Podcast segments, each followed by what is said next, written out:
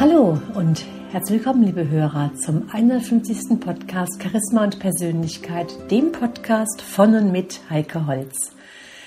Ja, meine lieben Hörer, heute geht es darum, in welchen ja, Fallen, sag ich einfach mal, wir teilweise drinstecken. Kennen Sie das Gefühl, dass Sie eigentlich etwas verändern wollen, aber einfach nicht den Absprung schaffen? Oder dass Sie hoffen, dass sich in Ihrem Leben irgendwas verändert, sei es beruflich oder privat, aber Sie selbst überhaupt keine Änderungen vornehmen?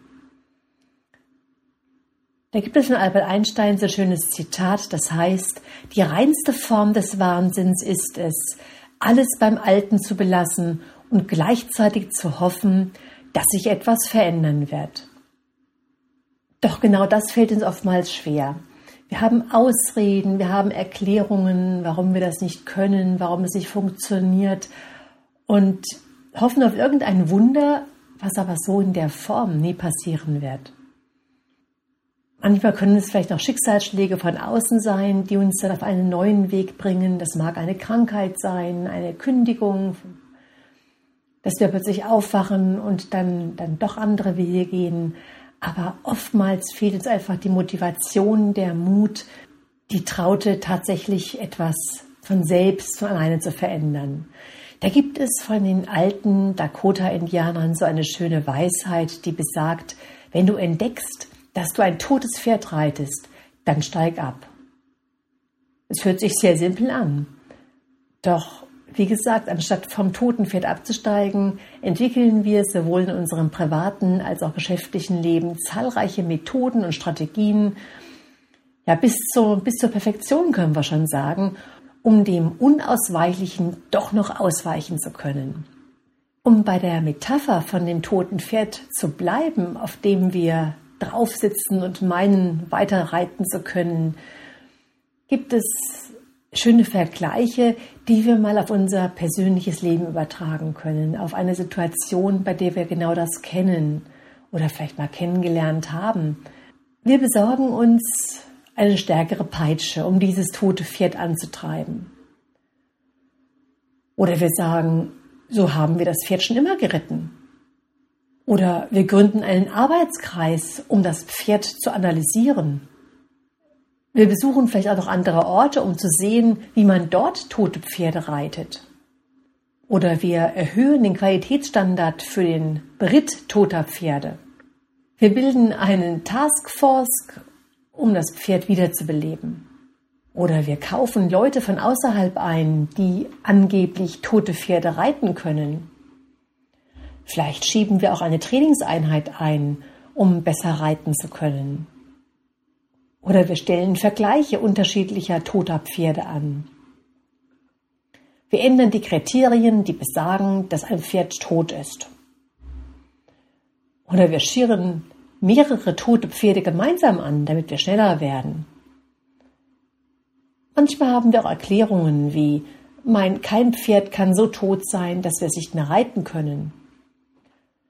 Oder wir machen eine Studie, um zu sehen, ob es bessere oder billigere Pferde gibt. Wir erklären, dass unser Pferd besser, schneller und billiger tot ist als andere Pferde. Dann bilden wir manchmal einen Pietätszirkel, um eine Verwendung von toten Pferden zu finden. Wir richten eine unabhängige Kostenstelle für tote Pferde ein. Oder wir vergrößern den Verantwortungsbereich für tote Pferde. Ja, und manchmal entwickeln wir sogar ein Motivationsprogramm für tote Pferde. Wir könnten auch eine Präsentation erstellen, auf der wir aufzeigen, was, was das Pferd könnte, wenn es noch leben würde. Vielleicht strukturieren wir auch um, damit ein anderer Bereich das tote Pferd bekommt. Dann stellen wir fest, dass die anderen auch tote Pferde reiten und erklären dies zum Normalzustand. Und letztendlich sagen wir, so sind wir immer schon geritten. Das mag jetzt vielleicht etwas lächerlich klingen, beziehungsweise sagen Sie sich vielleicht, naja, das ist ja übertrieben und überzogen, so kenne ich das in der Form nicht. Aber meine lieben Hörer, selbst wenn Sie ein, zwei, drei Punkte in dieser Form machen, ein totes Pferd ist tot. Und das zu erkennen und dann runterzusteigen und, und etwas anders zu machen, darin liegt ja die Lösung.